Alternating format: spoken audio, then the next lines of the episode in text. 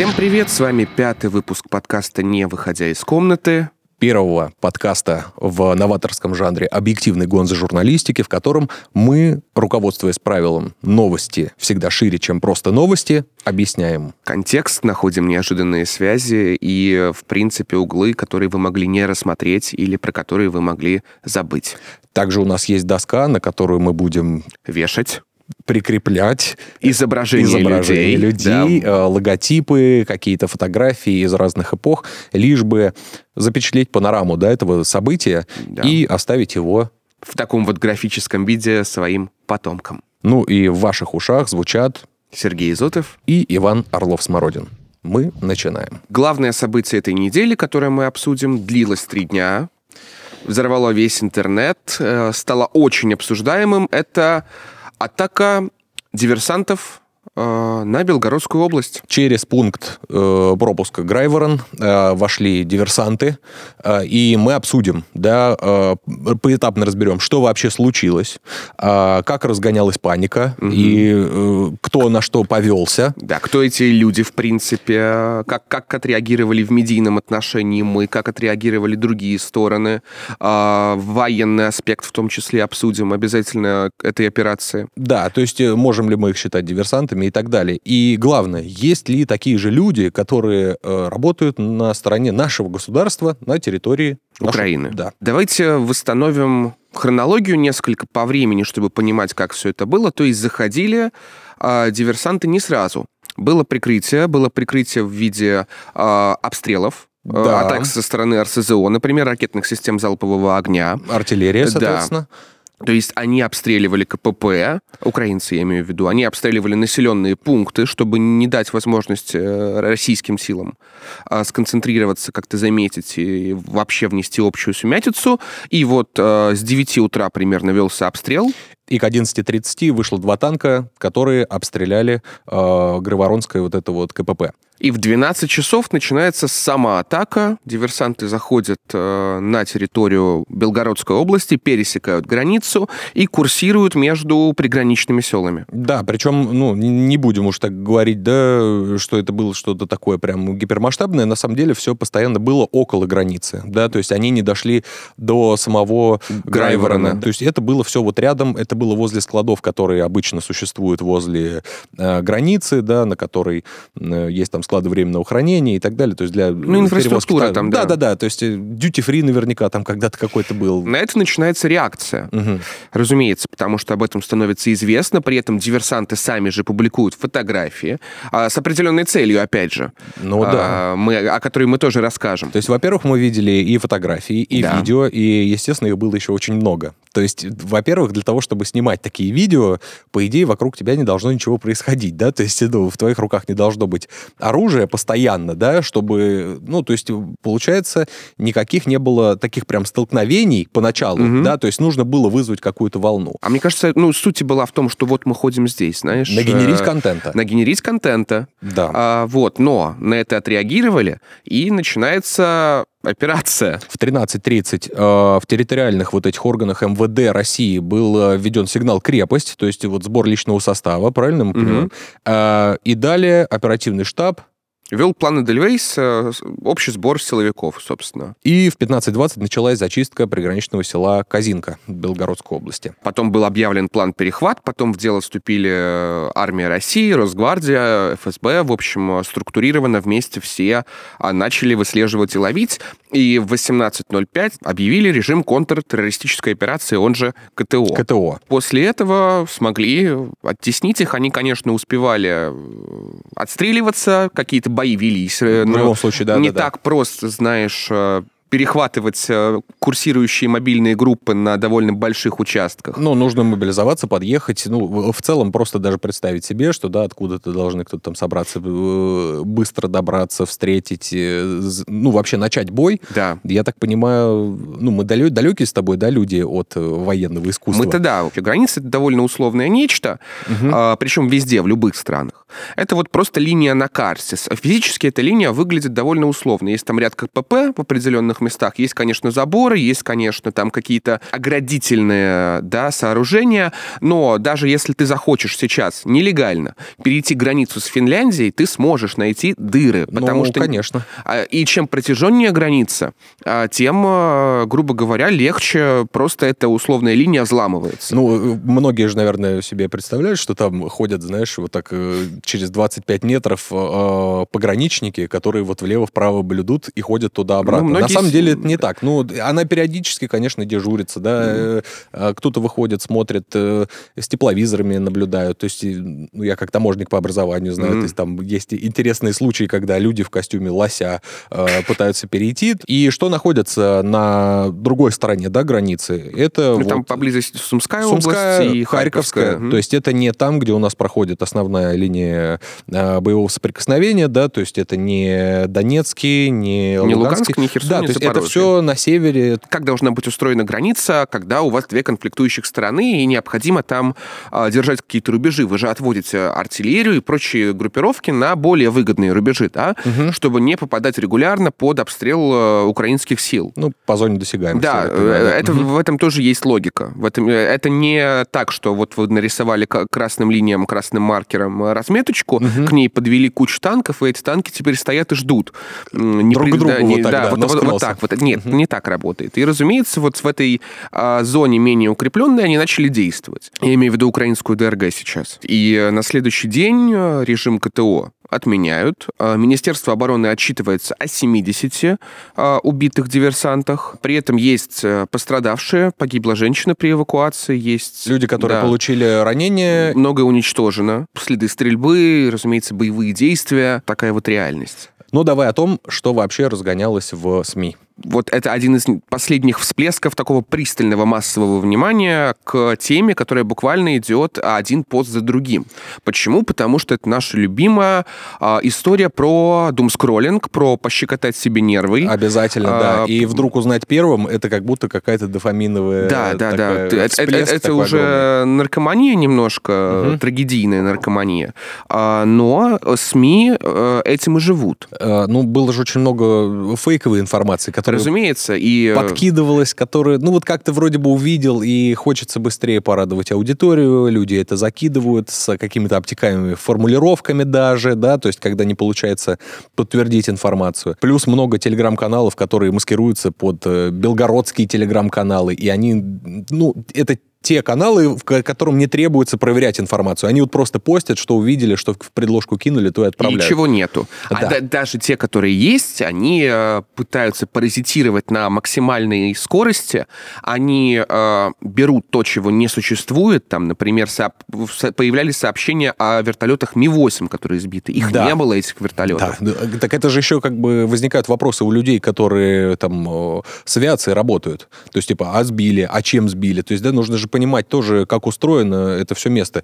И люди не могут найти почему-то этому подтверждение, но видео уже видят. Да, даже не видео какое-то, даже просто проверяют, э, написано еще так, проверяют информацию о сбитии вертолета. То есть мы тут ни при чем. Конечно, А, да. мы ничего не заявляли. А при этом а, появляются какие-то мифические диверсанты в других местах. Конечно. При этом что-то происходит в Брянской области, может быть, не связано чик на фоне. И, и самое главное, почему они это делают, потому что, во-первых, вы следите за этим как за сериалом, а, вы уже дезориентированы, потому что возможности проверить информацию у вас нет. А пока еще и ждете вот э, следующую порцию, Да. вы это перекидываете еще своим друзьям, Друзьям. коллегам, да, то есть вот нужно быстренько, быстренько. Более мелкие каналы, которые, Мгм. у которых нет своей информационной службы, например, Совершенно верно, да. начинают это шерить. А, и эта новость, а, создается впечатление, что эта новость реальна, потому что, потому что все, ну там три канала или четыре из одного источника фейкового ее перепостили, значит, она правдива.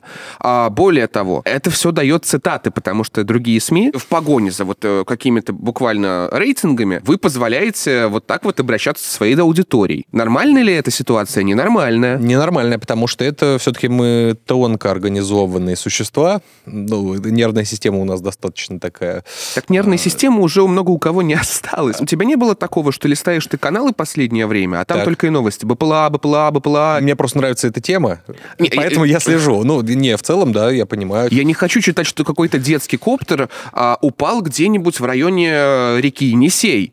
Угу. Два года назад его только нашли, но вы подали так, что коптер обнаружили э, у стратегически важного Объект, завода, ну, понятно, да, я да. не знаю. Угу. Ну давай, что там было еще? Э, вот что показали, вот что я лично запомнил. Пробка образовалась на выезде из Грайворона. Да. На самом деле это была утренняя пробка из э, Белгорода из-за ДТП. Но видишь, опять же, ну там даже нет в Грайвороне столько полос движения. Чтобы там были пробки. Да, ну, чтобы там были пробки, там населения, и населения нет, нет столько. Через это КПП тоже особо никто не ездит, да, чтобы выезд в какую сторону должен быть из этих мест. Паника была лютая. И здесь возникает вопрос, насколько легко э, манипулировать вообще э, вот этим фоном? максимально легко, потому что в этом информационном хаосе, где все гонятся за какими-то своими, да, за одни хотят э, дом скроллинга, другие э, гонятся за рейтингами, угу. э, вбрасываешь необходимую тебе фейковую информацию, и все. Ну, сейчас мы будем говорить фейки, фейки, фейки. Ну, как-то как, как старики какие-то. Ну, да? фейки же. Да, ну, э, абсолютно. Типа вот как с пробками, с не вертолетами. Подтвердились. Не Они подтвердились. не подтвердились, угу. нет верификации никакой. И, разумеется, манипулировать э, хаосом и паникой довольно просто. И это, в принципе, мне кажется, и было главной целью акции в данном случае. У нее есть единственный смысл медийный смысл пропагандистского такого характера. Ну вот как раз об этом давай сейчас попробуем поговорить с э, Алексеем Чадаевым, философом, военно-политическим технологом. Алексей, скажите, вы на связи? Я на связи. Алексей, здравствуйте. Алексей, мы вас приветствуем. Хотели поговорить о последней э, атаке на Белгородскую область со стороны э, диверсантов и о том, какой медийный смысл они в нее вкладывали и вкладывали ли, и как это все отразилось на нас. Ну, есть ли какие-то признаки, да, того, что это было все-таки манипулятивная какая-то штука? Я в первую очередь отреагировал на слова Поддаляка и Буданова, как угу. они это комментировали, а там э, формулировка была примерно такая, что Украина с интересом следит за событиями событиями, разворачивающимися в соседней стране, uh и не имеет к ним никакого прямого отношения, потому что, э, дальше цитирую, бронетранспортеры, оружие и экипировку можно купить, э, как известно, в любом военторге. Понятно, что в тоталитарном режиме, в котором легальная политика отсутствует, единственный способ для протестных групп – это вооруженная борьба. uh И вот эти протестные группы начали начали вооруженную борьбу. Выглядит как бы дико, но э, они оба синхронно нам возвращают примерно то, э, как э, наша, в свою очередь, медиа описывала э, ситуацию на Донбассе в 2014 году, имея в виду, что вот эти вот э, люди с русскими паспортами из так называемого русского добровольческого корпуса, это буквальный аналог, буквальное зеркало Стрелковых, Безлеров, всех остальных. Имеется в виду, что э, в украинской политической реальности там же не было никакого там народного восстания против э, майданной власти. Там э, была диверсионная спецоперация России, и вот эти их там неты, да, что угу. Россия снабдила вот этих вот значит, нехороших людей, которые антиукраинских в Донецке, оружием, всем остальным вооружила, оснастила, и вот теперь, а кто сказал, что мы из Киева не можем сделать то же самое э, в ответ э, просто один в один? Они вот буквально это отзеркалили. И для вот этого зеркала они, собственно, нашли э, ну, тех, кого они только и могли найти. Это отбитых, упоротых нациков из разнообразных группировок ультраправых. Да-да-да, которые, которые были в одно время очень популярны, и вот они еще да. все друг с другом как-то переплетены странно. Да, потом, оставшись просто без, без работы, э, на родине, переехали в соседнюю страну работать по э, своему профилю, показывать свастику и кричать про русское национальное государство. Там есть, э, между прочим, и нарратив о том, что в сущности их борьба – это борьба за то, чтобы Россия из многонациональной феодальной орды угу. стала, так сказать, нормальным русским национальным государством. Ну, в общем, и Украина хороший образец. Вот смотрите, смотрите, да, они построили свое украинское национальное государство, которое может себя защитить, может мобилизовать, uh-huh. может отстаивать свои интересы. Вот э, э, мы хотим, чтобы э, Россия была для русских точно так же, как Украина для украинцев. Вот. Вполне логичная, стройная, я бы даже сказал, железобетонная пропагандистская модель. Вопрос э, именно про механику. Э, они заезжают на территорию Российской Федерации. В это время да, проводятся обстрелы, и мы не видим среди этого, нет такого разгула. Вот что это нам говорит? Что мы как бы вот пришли, мы хорошие такие? Это говорит о следующем. Если кто-то и был на этом КПП, они когда увидели, соответственно, заезжающую технику, они просто оттуда оперативно свинтили. А потом, когда уже подъехала, собственно, разнообразный спецназ, э, уже по факту того, что боевики зашли и прошли чуть не до Грайворона, в свою очередь оперативно свинчивать э, начали уже те, кто заехал. Но не все успели свинтить, да, некоторых за двухсотили вместе с э, транспортом. Когда делали вот, эту, вот эти валы э, пограничные, там, отчитались, да, там 10 миллиардов, что ли, на них потратили, что-то uh-huh. в этом роде, понастроили кучу объектов и сооружений, как у нас любят, да, с размахом, но как-то не озаботились организационно-структурным наполнением, чтобы все-таки там на, на всех этих э, позициях э, кто-то был, кто-то их занимал, был оснащен нужным вооружением. Ну, понятно, да, чтобы слаживание наблю... какое-то было, да, в любом да, случае. Да, да, наблюдал, так сказать, приграничную территорию, было бы какое-то раннее предупреждение, если вдруг с той стороны что-то готовится. Ну, вот этого в бюджет почему-то заложено не было. Вот. А все остальное это как раз информационный шум э, вокруг, э, вокруг происходящего. Причем, опять же, тут же еще штука в том, что а, мы с противником ведем несколько разную войну. Они ведут войну как модно говорить, когнитивную с нами, где, ну, понятно. Э, да, основное это вот э, поддерживать в своей аудитории состояние перманентной перемоги. Отсюда как бы понятно, что им срочно нужна была очередная перемога, особенно после неприятных известий из Бахмута. Да, еще вопрос как будто э, формат работы Украины с э, русскими, он менялся, грубо говоря. То есть э, на первых этапах СВО а, мы видели Легион Свободы России, там русские организации за рубежом, Илья Пономарев приезжает, Невзорову дают гражданство. И на какое-то время это потом выпадает. Логика хороших русских не бывает, езжаете обратно, а, свергаете кровавый режим, она превозобладает. Угу. А сейчас, видимо, опять вернулись к какому-то формату взаимодействия с русскими. Что есть а, хорошие русские, у них даже в ролике это было. Да, да? но как, угу. на каком-то уже ином этапе. Вот как э, украинский режим сейчас работает с русским вопросом? Они осознали, что никакие наступления, сколь угодно успешные, сами по себе их к победе не приведут. Потому что даже если предположить, что им э, удастся отгрызть обратно какой-то кусок территории, можно подумать, что от этого э, наша армия утратит способность воевать. Нет, не утратит. Да, можно подумать, что она ее сильно утратила после там, э, Харьковского или Херсонского отступлений. Поэтому для них окончание войны, ну, если же не рассматривать историю, при которой они идут, там, я не знаю, до Владивостока на танках, единственное возможное для них это смена режима в России. Смена uh-huh. режима в России на тот, который покается, заплатит, запросится э, обратно в глобальный мир. Заметьте, не захват Крыма, не там э, Донецк-Луганск, uh-huh. ну, вот, даже не захват какой-то части российской территории. Именно смена режима в Москве. Почему?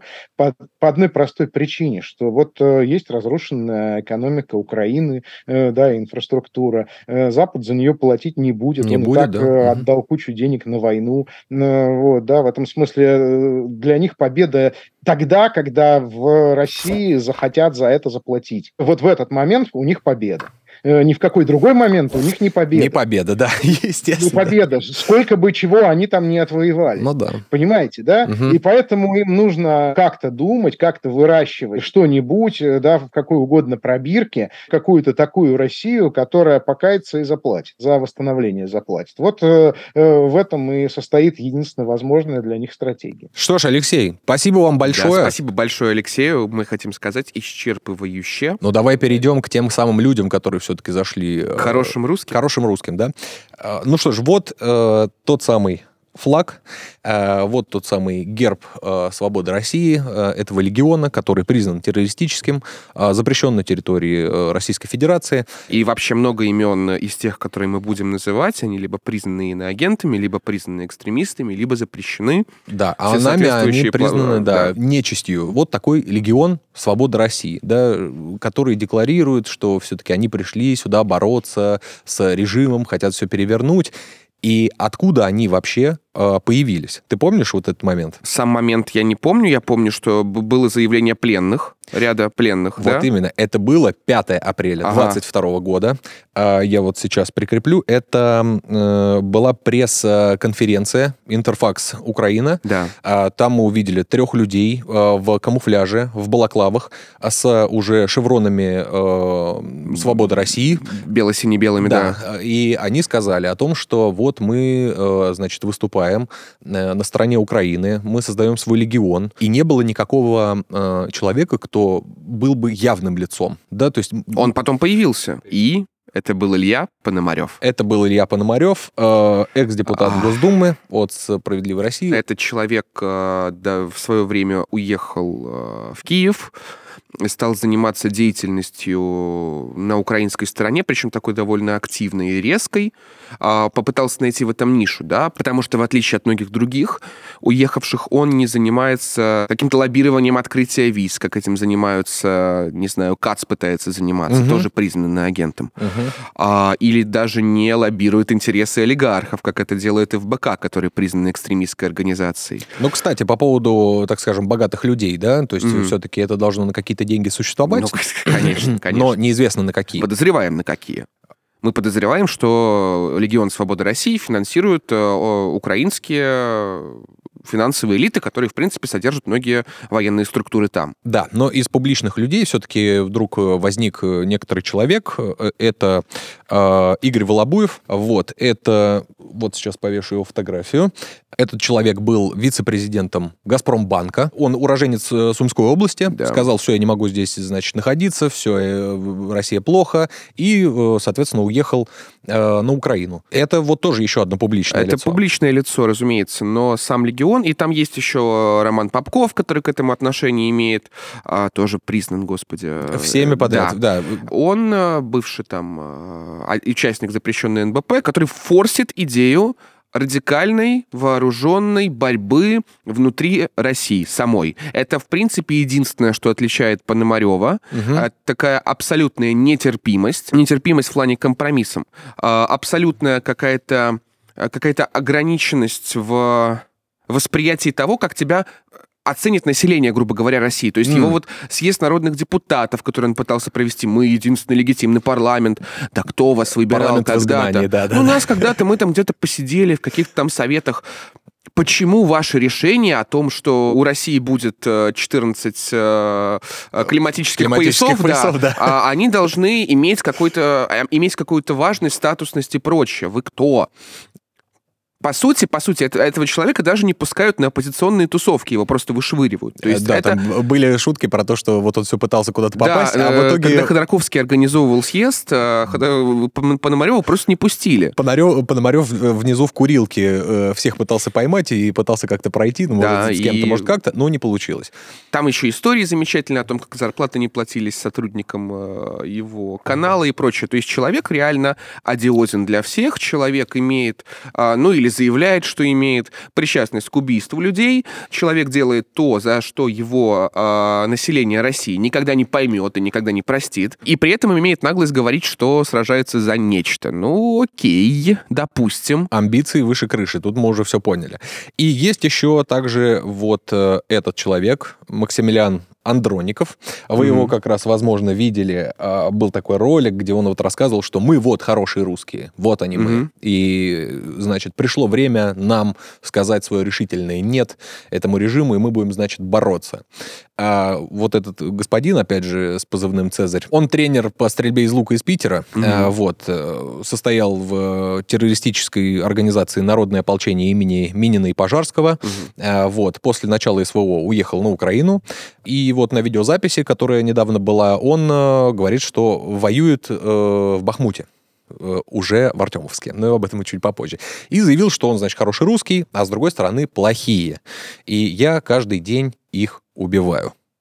Вот такой персонаж. И здесь мы понимаем... Что русские в этих событиях убивают русских. Вот, да. э, Такая трагедия нашего великого народа. Да, наши, нашего времени. Ну, э, кто еще есть вот из таких людей? А, есть организация, о которой мы услышали довольно недавно, а, и которая уже поучаствовала в диверсии в Брянской области. Да. А, это была первая, собственно, диверсия в начале марта. Угу. Это русский добровольческий корпус. Да, э, ну давай я про одного из основателей э, этого движения. Денис Капустин. Да, да я вот, вот прикрепляю этого человека. Денис Никитин, такой известный националист, который говорит о своем в своем русском величии, грубо говоря, но в определенном изломе. В 2001 году вот, э, он с родителями уехал в Германию как еврейский контингент беженцев и получил вид на жительство. То есть это что, это путь э, настоящего а националиста? А потом э, Шпигель назвал его одним из наиболее опасных неонацистов. Ну а как же так? Это настоящий, ну а чего нет? Ты видишь в этом противоречие, как говорил Герман Геринг, я сам решаю, кто у меня в организации еврей. А, ну просто знаешь, русский национализм национализм, он очень разный. То есть э, в той кондовой, э, в том кондовом этнодвиже, угу. каким э, русский национализм был в нулевые или даже в начале десятых, так. А, было очень много людей отбитых совершенно. Вот буквально неонацистов, которые как в песне Михаила Елизарова, «Руна и свастика. Правая классика», да? Да, совершенно верно. А, и да. перечитан, э, завалена сессия, но перечитан «Майнкампф». Да. А, вот. И... «Майнкампф» запрещенная литература на территории Российской Федерации. Не читайте. Нельзя, экстремистская, вообще все плохо. Эти люди, а, мы можем их помнить по Тесаку, там, по... Ну, это была знаю, одна некоторая, Демушкину, да. представителям типа Белова-Поткина. Одна тусовка, там более или менее гражданские, более или менее этнические националисты, но все они ориентировались на условную модель русского национального государства как ее, э, каким его видели. То есть там uh-huh. была национал-демократия очень популярна, а, идея о том, что вот есть такая унитарная, европейская, довольно гомогенная структура, которая, в которой русские будут доминирующей нацией, а там уже... Как разберемся, бы, да, по пути. А там уже разберемся. И вот э, это выходцы из этого движа, которые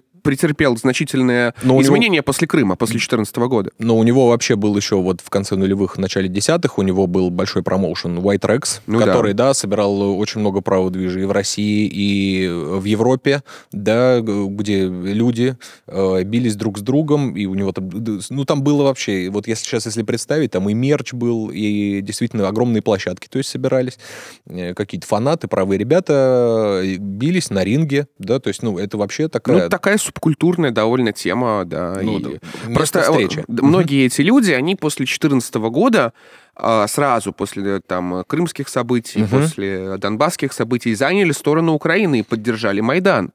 Да, бороться. Русские националисты такого извода старого да. А, поддерживали Майдан, потому что видели, как сказал наш спикер, да, Алексей Чудаев, в Украине какой-то идеал. Угу. Да, что вот есть национальное государство, которое может скинуть постсовкового лидера, угу. и вот ничего себе. Начнется сразу только не нация мова вера, как у них, а там нация, язык, э, вера угу. православная. И этнические чистки можно будет устраивать уже совершенно законно.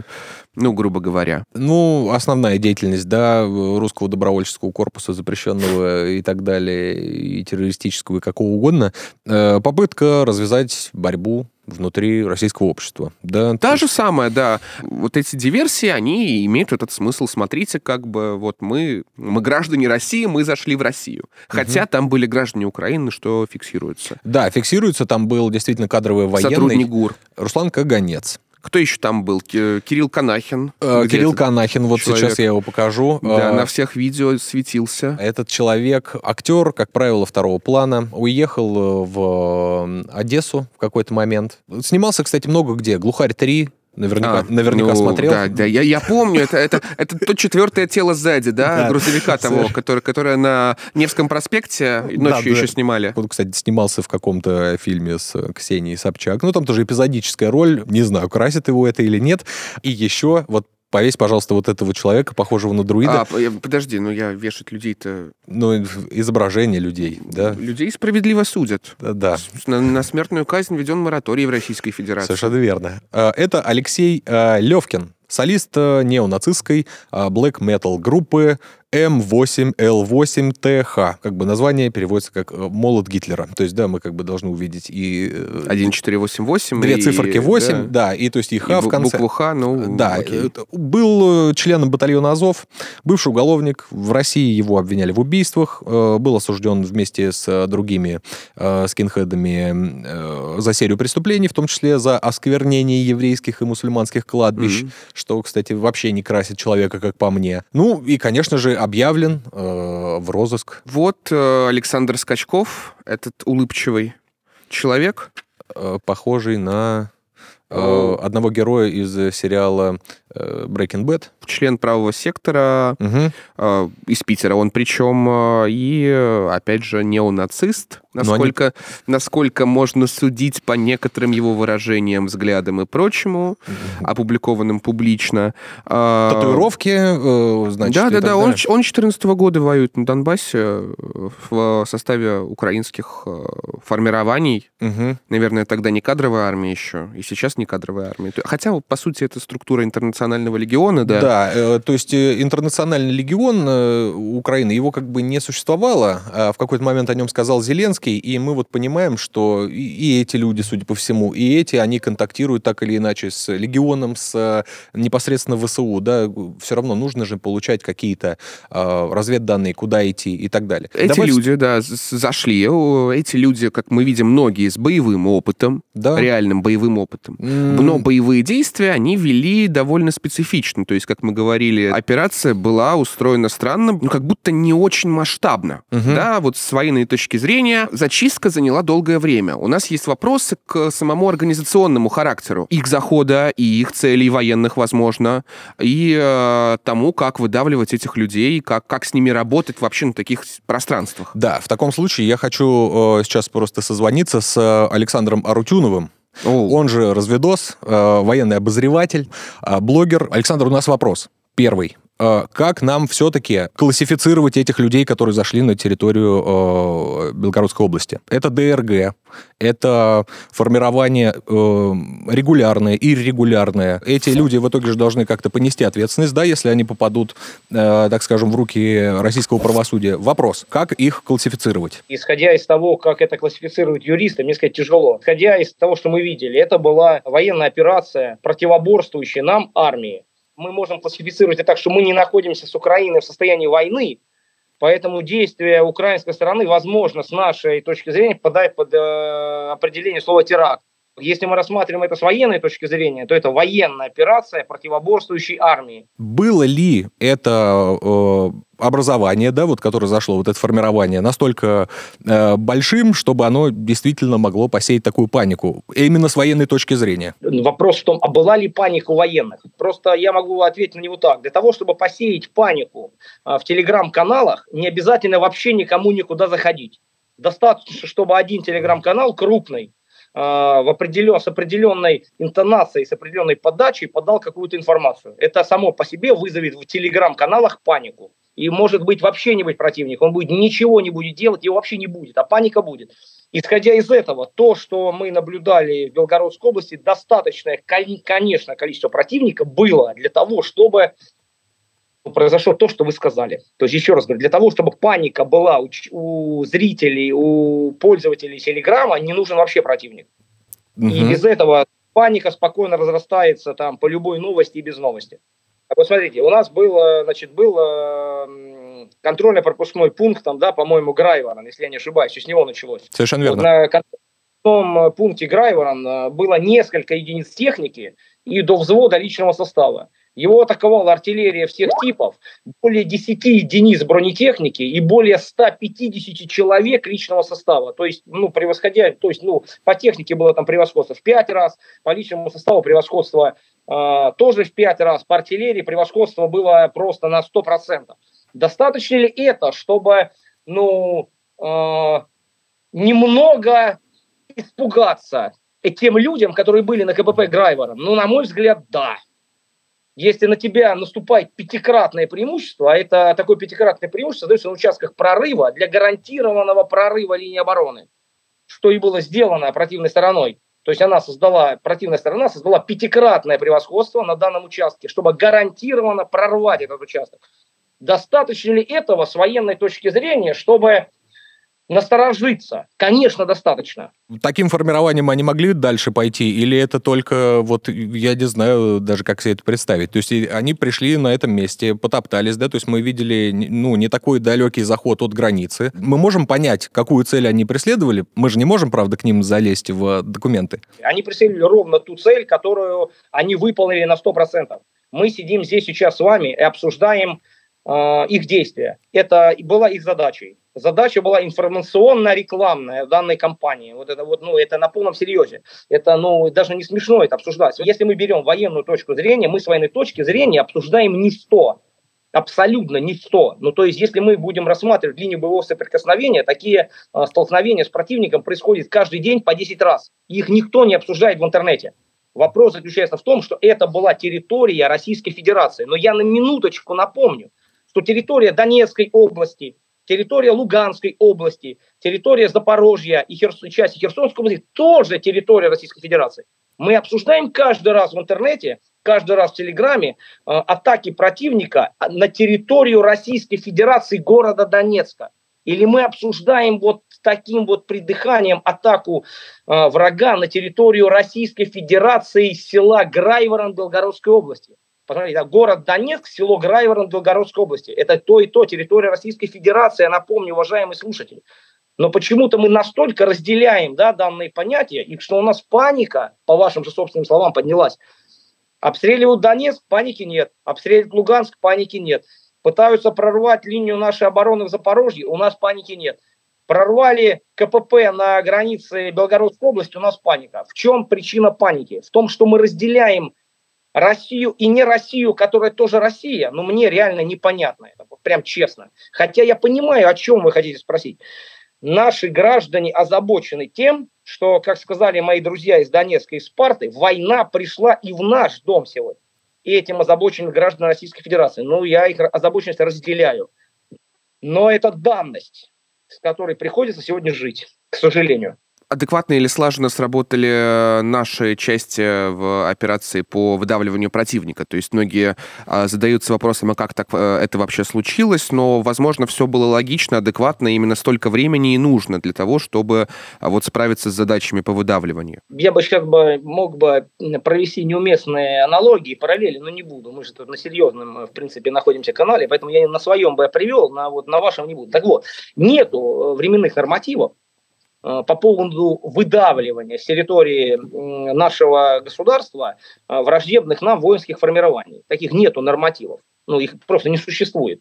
То есть здесь каждый оценит долго, кто-то скажет быстро, кто-то адекватно, кто-то неадекватно. Чтобы вы понимали, противник силами до пехотной, мото, она под мотострелковую не выпадает, потому что она была на легкой бронетехнике. Там, да, там, ну, легкопехотной роты противника занял опо- э, населенные пункты на территории Российской Федерации. Населенные пункты. То есть uh-huh. он пришел, он не сел в поле, он не копал окопы, которые можно было там, по которым можно было нанести удары там, артиллерии или авиации. Он сел в населенном пункте.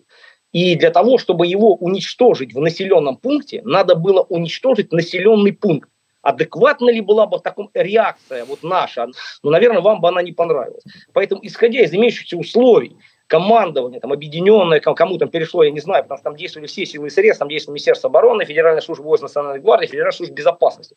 Я, насколько знаю, если это классифицируется как теракт, должно, по идее, осуществлять управление Федеральной службы безопасности, но учитывая, что мы в условиях специальной военной операции, наверное, все-таки рулило Министерство обороны, хотя не готов, я вот это не готов. Так ну, это...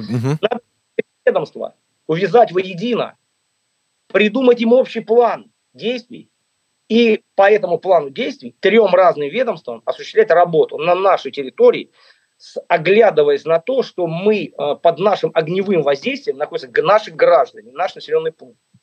И в этих условиях задача стояла не убить как можно больше врага, а потерять как можно меньше, убить как можно меньше своих людей, осуществить их эвакуацию и так далее, так далее, так далее, так далее. Я считаю, что в данных условиях в целом действовать адекватно. Выглядит со стороны это местами ну, скажем так, вызывает вопросы, конечно. В любом случае это вызывает вопросы. Но учитывая исход мероприятие, собственно, да, назовем его так, мероприятие, да, то скорее адекватно, чем неадекватно.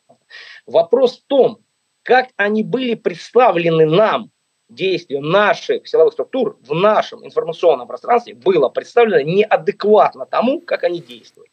Или тем более неадекватно тому, как его надо было представить.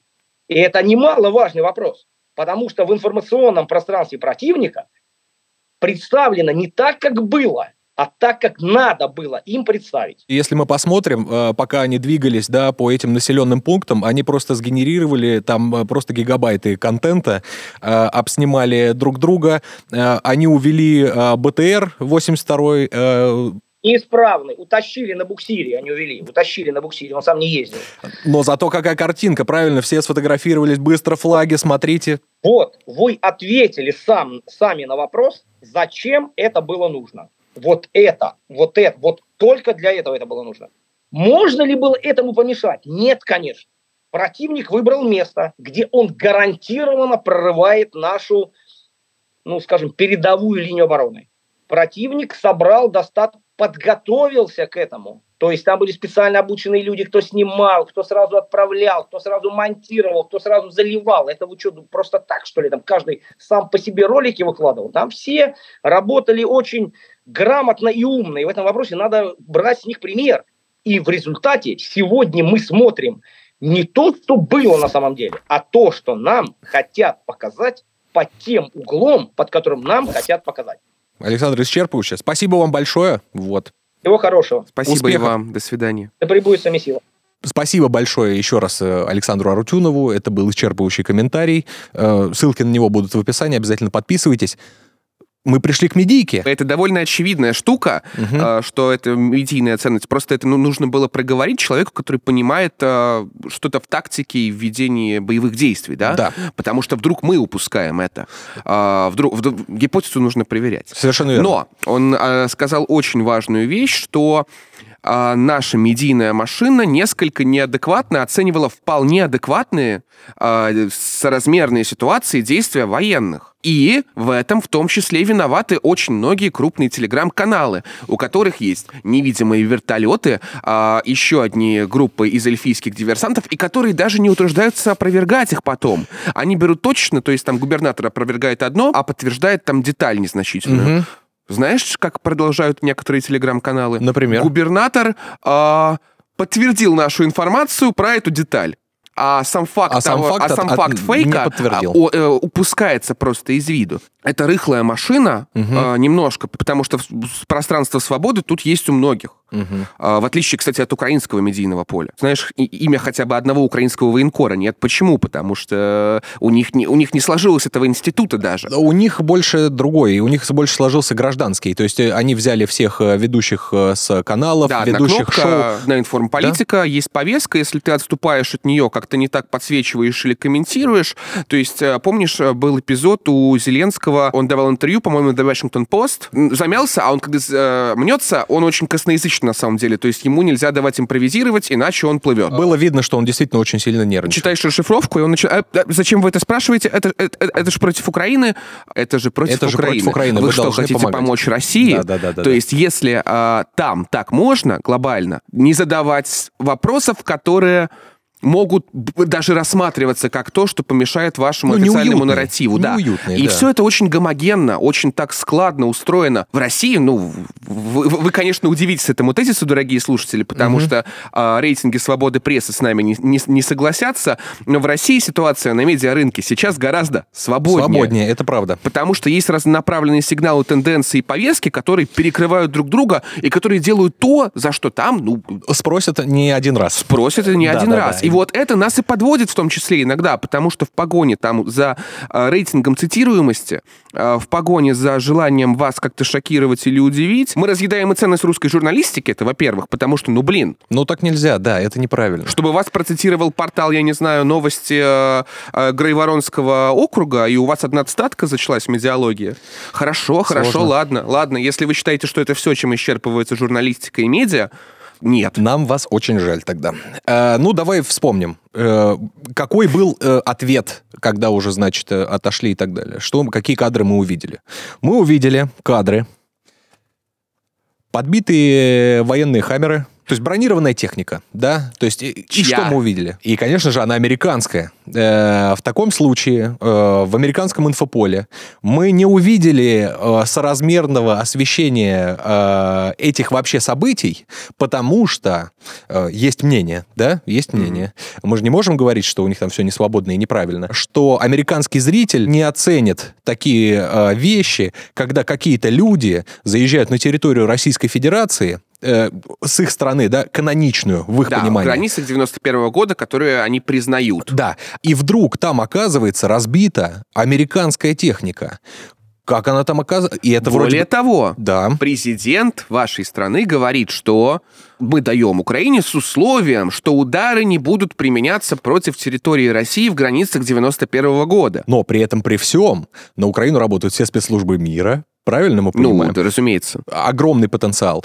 А тем не менее, какими-то же планами и так далее делились с этой ДРГ. Здесь сложная система ответственности. Мы Ага. говорим вам, не наступайте на территорию э, Российской Федерации, которую там признает, ну, которую мы признаем как США, да, то есть Мгм. я от их имени говорю.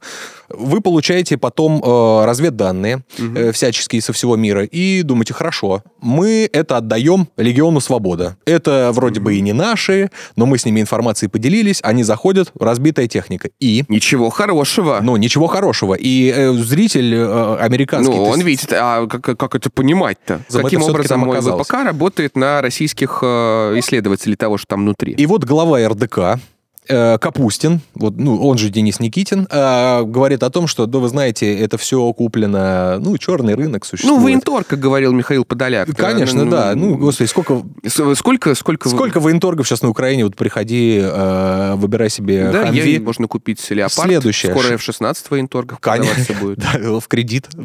Правильно? Потребительский кредит, да? Потребительский Долями. Да, или авиакредит будет новая, значит, категория. Есть еще вот это вот, что мы здесь видим. Да. Это А это патроны и боеприпасы трофейные, изъятые у ДРГ. Э, Что мы здесь видим? Э, Мы видим, во-первых, э, М249, насколько я понимаю, это ручной пулемет АТ-4. Э, Мгм, Гранатомет мгм. Да, одноразовый, да, да, да, э, вот. И форсили. Но Мгм. э, я хочу сказать, что, конечно, э, с теми гигабайтами э, это вообще никак не сравнится, потому что э, они уводят БТР, они на нем снимают. И БТР потом собирают деньги в Инстаграме на его ремонт. На его ремонт, Зачем, да. непонятно. Ну как, нет, Эм, трофей. Ну, Это- трофей, но да. я имею в виду, что это начинается целая кампания по... Совершенно верно. По сбору денег на БТР. Этот БТР тоже здесь уже символ, как Байрактар и прочее. Вопрос про, к пиар-составляющей. Да. Да. э, нет какого-то единства, э, в котором мы могли бы работать. То есть понимать, из каких составляющих мы вот себя позиционируем. Естественно, мы знаем, да, у нас есть триколор. Это, то есть, государственный флаг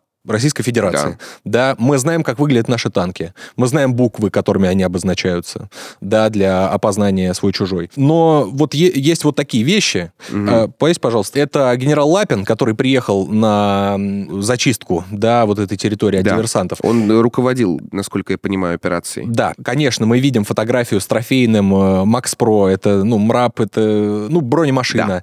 А, но мы видим генерала Лапина в мультикаме, вот, камуфляже, да, такого западного образца, Ну да, да. то есть не, не наши. Мгм. И на нем э, шевроны э, с флагом Советского Союза. При всем уважении к нему, да, военные там какие-то споры бывают, это мы далеки от военного искусства, но тем не менее, мы почему-то не видим это так красочно, как это могло бы быть.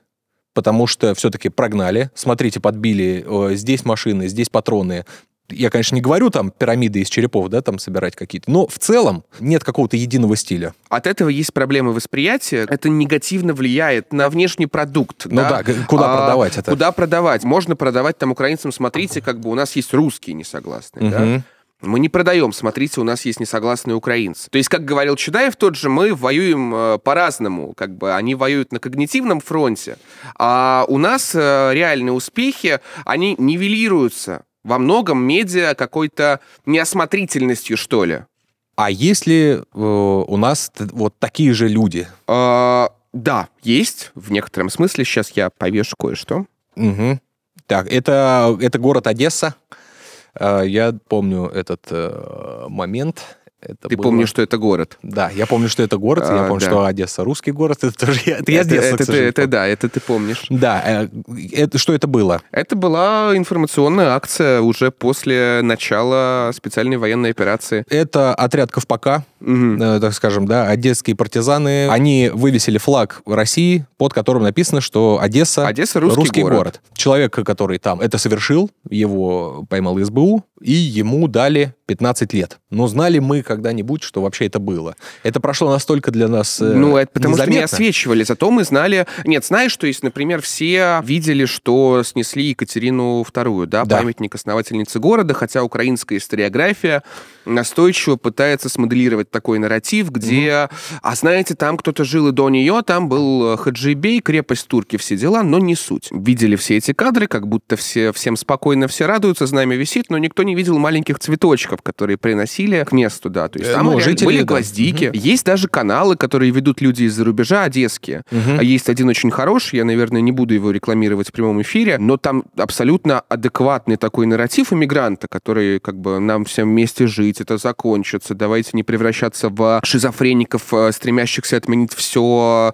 ценное одесское, все ценное одесское, оно так или иначе связано с имперским наследием Мгм. а, или с советским наследием. А И как бы именно благодаря империи Одесса стала там третьим полюсом русской культуры, альтернативным. То есть Москва, Питер и Одесса там с особым языком, с Бабелем, с Ильфом и Петровым, а, со всей этой эстетикой, Ну, с это э, да, это наше- Катаевым. да, наше А, наследие, наше наследие. Абсолютно. Просто очищая его, ты приходишь к тому, что у тебя есть некоторый вакуум, ну, постепенно слой за слоем, Мгм. а, очищая от того, что кажется тебе нехорошим, ты приходишь к тому, что на месте вот этого всего у тебя есть культурный а, вакуум, у тебя есть архитектурный вакуум, у тебя есть, не знаю, психоэмоциональный вакуум. Это такой прогон, а, он немножко со стороны, но а, во многом, чтобы ты понимал, что идет процесс такого очищения в городе сейчас, а, максимального, и Мгм. во многом вот такие жесты непозволительны, непростительны, замалчиваются. Мы их толком не освещаем, ну, российская, да, медиамашина. Украинская машина их давит и гасит максимально. И только в некоторых там телеграм-каналах, которые пытаются на это работать... Ну, э, информация а, просачивается. Да, вот эти вот флаги или вот там две гвоздички, что уже подвиг вынести к снесенной Екатерине II две гвоздики, Когда это, это, подвиг. прямо угрожает твоей, К твоей безопасности Да. э, грозит сроком, я не знаю, найдут в тюрьме родственников из России, которые есть у половины, скажут, что, ну, а так это работает, к сожалению. Еще, да, есть э, какие-то вот партизаны, которые впоследствии вступали в ряды э, то народной милиции, ЛНР, ДНР, кто-то уже служит в рядах э, ВСРФ, да, и вот, например, это партизанский э, отряд Днепропетровский, да, Мгм. партизанские отряды, которые да, да, имени да, да. Мозгового, Да. да, они тоже существуют. И я, на самом деле, хочу э, на этот счет поговорить. э, есть эти люди, какое, какое, Мгм. их, э, э, какое их количество, Да. чем они занимаются, да, знаем ли мы, слышим ли мы о них. И на этот счет я хочу сейчас э, вызвонить Андрея Витальевича Марочка, М. военного эксперта, подполковника ЛНР в отставке, который нам сможет ответить на наши вопросы. Андрей, здравствуйте. Здравия желаю. Мы вас приветствуем. А, скажите, пожалуйста, у нас к вам есть э, вопрос. Вот мы видим э, вот этих э, диверсантов, да, которые э, вот совершили свою вот эту Диверсию, атаку, да, на да, по большей мере даже информационную диверсию. Скажите, с нашей стороны такие люди вообще существовали когда-нибудь? И существуют ли сейчас? Естественно, таких людей огромное количество. Не все, скажем так, поддерживают киевскую власть. А если мы говорим за юго-восток Украины, то, скажем, тайно большая часть бывших так называемых граждан УССР ненавидят просто киевскую власть и, естественно, пытаются всяческими способами кинуть это бремя оккупации, потому что на самом деле э, оккупация э, тут действительно уже видна даже невооруженным взглядом. Людей используют, используют э, ресурсы, э, скажем, э, регионов, и все это вызывает возмущение среди мирного населения. Здесь есть еще один факт, э, то, что спецслужбы Запада э, очень сильно постарались для того, чтобы запугать мирное население. Э, идут карательно-репрессивные методы воздействия полностью по всей Украине, и они тоже имеют свой эффект. Для понимания даже подпись там в каких-то соцсетях российских уже может караться лишением свободы до трех лет.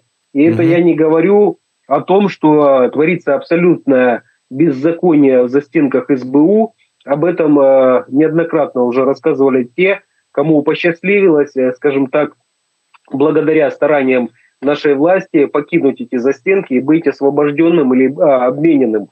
Вот э, такие, скажем, подпольщики у нас э, присутствуют э, по всей территории Украины. Э, многие из них дают очень ценную, важную информацию. Я правильно понимаю, что эти люди, они э, либо скидывают координаты, они как бы делятся информацией. То есть это не, не такого рода диверсионная деятельность, что вот, я не Мост знаю... взорвать, да? Да, там, или на пикапах заехать куда-то, покошмарить и уехать. То есть это все-таки больше такое, как, как сказать, тихое подполье. Правильно мы понимаем? Это действительно люди, которые ведут тихое подполье. Э, они действительно передают нам очень важные сведения, сведения, которые помогают э, нашим э, разведорганам э, координировать деятельность, наносить точные удары по складам, по вооружению, по скрытному, скажем так, в кавычках, перемещению украинских войск. Помощь этих людей, она просто неоценима.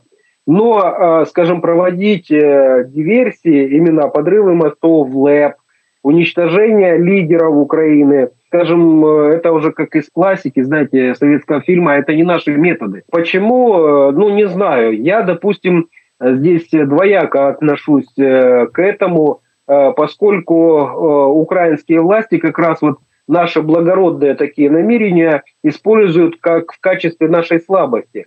Они прекрасно знают, что мы не будем пускать под откосы да, составы там, где находятся мирные граждане. Они знают, что мы не будем наносить удары там, где живут мирные люди. Именно с этой целью украинские боевики всегда используют э, людей в качестве живого щита, и есть ряд э, негативных моментов. Тут, э, мне кажется, нужно пересмотреть политику в отношении террористов, которые находятся в украинском командовании. Их бессмертное количество. Можно начать с тех, кто, скажем, запятнал себя еще с момента так называемого АТО. И вот потихоньку начинать э, ликвидировать этих, э, скажем, э, ну, преступников военных без огласки. Просто чтобы они начали пачками, скажем так, покидать наш мир и переходить к своему батьке Бандера. Вот, наверное, тогда уже немножко будет осознание и понимание происходящего, потому что безнаказанность, она порождает вседозволенность. И они сейчас вот э, как раз этим очень э, сильно пользуются. Неужели прям по всей территории Украины? Э, то есть даже Львов и так далее, там тоже есть? Ивано-Франковск ровно. Это вопрос очень щепетильный, я не хочу подставлять. Лично у меня есть в Ивано-Франковске, в Луцке, во Львове, в Киеве, в Житомире, Днепропетровске, Харькове, Виннице. Это вот все эти люди, которые с некой периодичностью дают мне подтвержденную информацию. И благодаря вот такой позиции людей Э, мы получаем, и лично я получаю, очень ценную информацию. Э, есть такая вещь, да, что диверсии — это вот ровно как разведка, да, то есть их, во-первых, да, их шпионы наши э, разведчики, вот, а второе — успехи. Знаем ли мы что-то, да, может быть, какой-нибудь взрыв или какой-нибудь, э, ну, какой-нибудь инцидент. Громкий случай, к которому причастны по наши агенты. души, да, да, да. Если вы об этом не знаете, это очень хорошо, потому что это сведения государственной тайны. И только лишь специальные органы имеют право разглашать подобного рода информацию. Спасибо вам Да, большое. спасибо. Исчерпывающе. Да, спасибо Как большое. обычно, да, Андрей Витальевич Марочка, военный эксперт, э, подполковник ЛНР в отставке, за что ему большое спасибо. Вот. То есть эти люди есть. Да, мы узнали, что они есть, но опять же, вот он тихое, да, подполье. Ты Да. сказал, он подтвердил. Проблема в том, что у украинцев оно не тихое с их стороны, Мгм. потому что это публичная форма открещивания, мол, граждане России делают у себя дома, что хотят от подалека. Это и есть, по сути, признание. Такое просто ехидное, но всем понятное признание. С одной стороны, это делают они. У них и целый интернациональный легион на каждую постсоветскую страну, наверное, припасено по, по своему легиону, и есть план его освобождения, да, то есть э, в некотором смысле такой глобальный нарратив. Они попытались конструировать, вот, например, э, батальон Костуся Калиновского. Константина. Калиновского, А, я бы да. сказал, пусть простят меня э, те, кого это очень сильно задевает, но все-таки он Константин. То есть, конечно же, раскручиваются вот эти э, исторические болячки, создаются э, военные формирования, Да, которые должны да. выступать против первой страны, да, так скажем, страны Ну, э, происхождения. а- А у меня есть просто личная обида. Да? Ну вот про медиа, вот эти все вещи, да, Да. это уже подтвердили нам э, спикеры, что все это в отместку за большое событие, которое нужно было затмить чем угодно. За падение Бахмута. Да, он же Артемовск. Что случилось? Штурмовые отряды э, Вагнера. ЧВК Вагнер, да. Да. позиции заняты, ВСУ отступили и ушли. Почему это важно? Потому что, учитывая особую любовь украинской медиамашины к символизации, к таким мемам, они сделали Бахмут символом. В этом-то и проблема, потому что вы, заламывая ставки медийные, вы накаляете а, нацию, не позволяя ей расслабляться. Тотальная такая мобилизация. Мобилизация внутренняя, По- внутренняя, минимум. да, потому что успех, успех, успех, успех, крепость, отстоим, сделаем.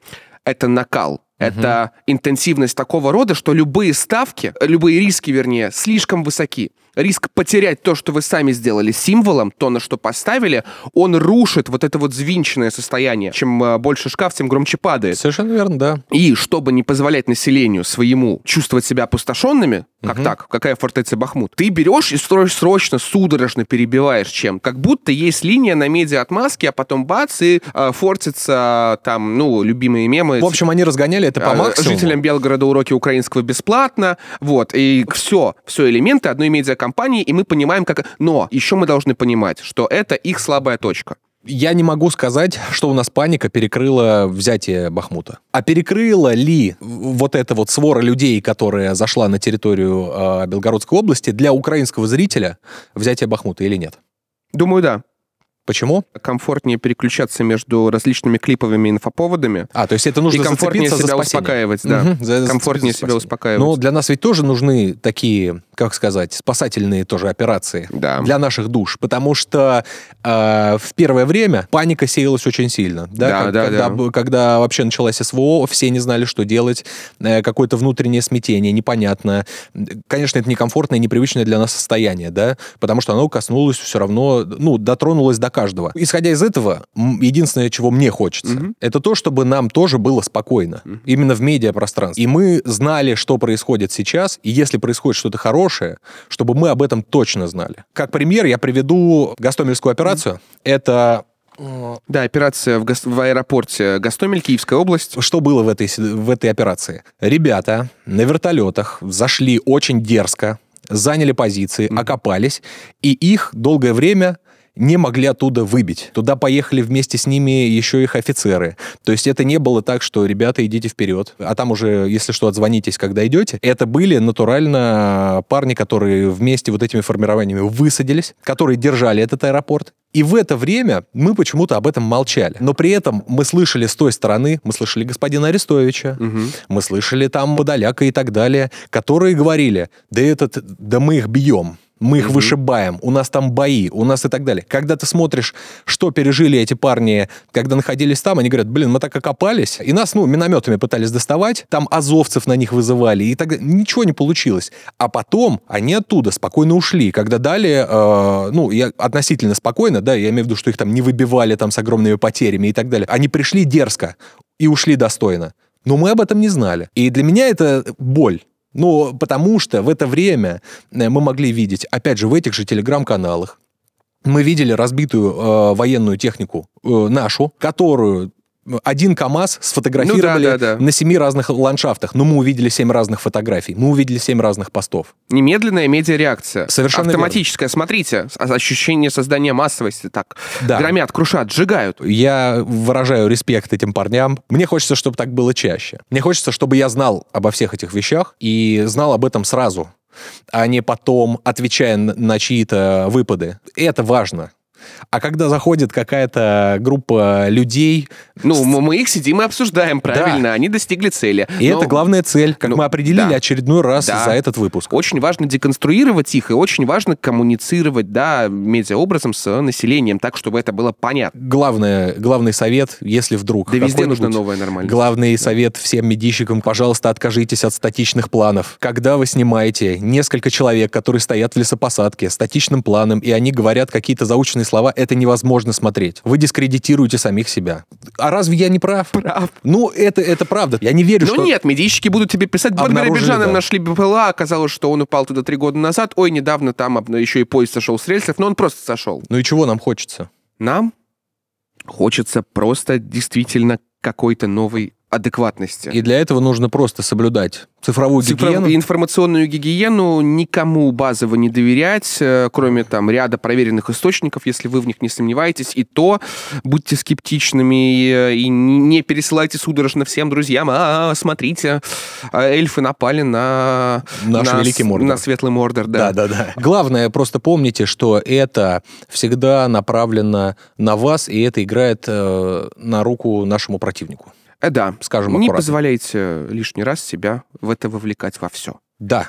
И оставайтесь, главное, с нами. Потому что мы вам расскажем и объясним, что с этим не так. Целая панорама у нас здесь была составлена. Здесь, э, как мне кажется, мы собрали почти все на основе одного да, актуального вот события, Да. которое было на этой неделе. На следующей неделе мы найдем другой, э, другое событие, которое, Скорее, оно найдет нас, но да, которое мы обязательно разберем, разберем. расскажем весь контекст, и все это сделаем исключительно для вас. А Да, для- подписывайтесь, пожалуйста, на канал, э, ставьте лайки, комментарии. Тема была сложная, тема очень непростая. Вдруг у вас есть какие-то эмоции, э, переживания, мнения. Делитесь на Ютубе. Мы всегда это все прочитаем, в оставляйте любые... Мы здесь занимаемся не только объективной гонзой журналистикой, но и созданием новой нормальности. Да, поэтому И они вас напугают, мы нет. Мы все смотрим, это нам важно, мы вас любим. рады были вас видеть. С вами были Сергей Изотов, и Иван Орлов-Смородин.